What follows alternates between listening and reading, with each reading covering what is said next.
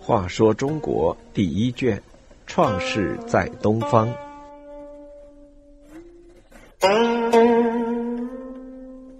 七十九，治水英雄。自弃封于商后，为了生存和发展，经过多次迁徙。当时商族还是一个游牧部落，为了寻找丰富的水草，弃向东迁到了番，也就是现在的山东滕州市附近。契的儿子昭明继任首领后，又向北迁到砥石，其地在今河北石家庄以南、邢台市以北一带。昭明死后，儿子相土又率领族人干着畜群回到老根据地。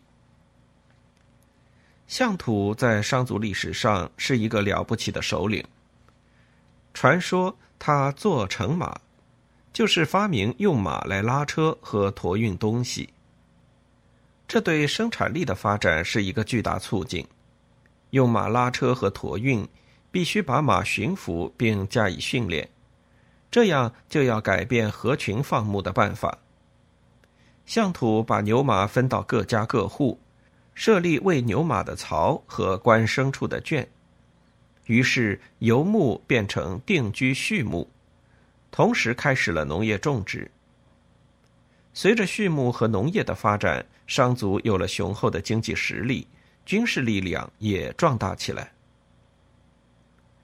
当时正值夏朝初期的多事之秋，夏后起继位之后，先是与有扈氏发生战争，接着又有征西河诛武冠的事。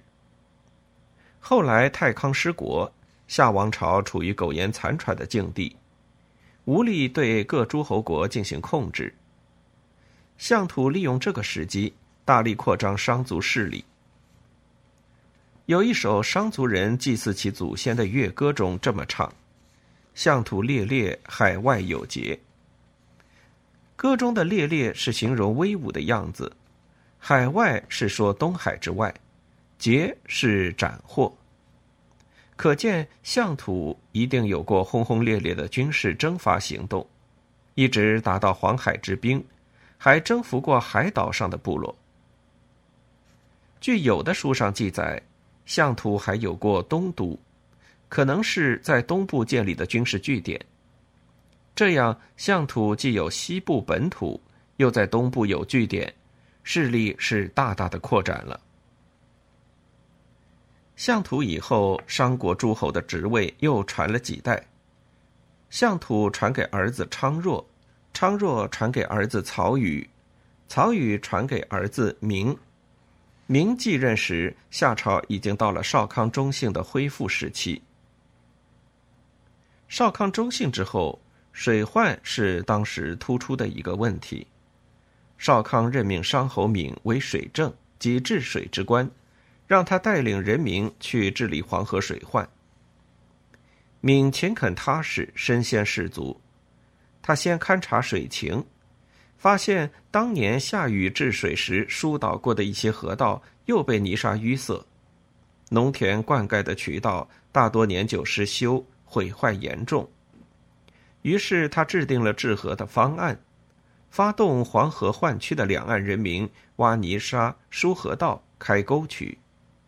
从少康中兴到其子柱继位后的二十多年里，明发扬前辈弃帮助禹治水的精神。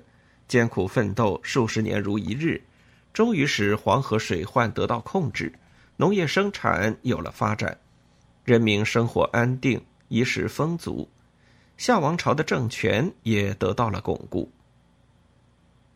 明不辞劳苦的长期奋战在治河第一线，吃不好睡不好，身体受到严重的损害，得了很多慢性病，经常头晕眼花。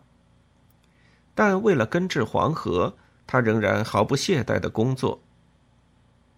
不久，一件不幸的事发生。相传，祝继位的第十三年，闵率领一支治黄大军疏通河道时，因为长期过度劳累，脚下一滑，不慎失足落水，被滚滚而来的黄河水流席卷而去。商侯闵就此以身殉职，为黄河两岸的人民献出了生命，这是商族人应为骄傲的。春秋时期，蔡国的始末宣称，五行之官都祭祀和尊奉各自的神。其规定是这样的：木正即管理木器制作的官，祭祀勾芒；火正即防止火灾的官，祭祀祝融；金正即管理金属制品的官，祭祀入收；水正即治理水害的官，祭祀玄冥。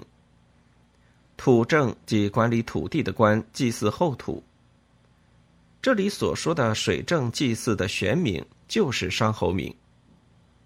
有一年，郑国都城发生了大火，负责祭祀柱石，攘火于玄冥，就是祈求水神玄冥来消除火灾。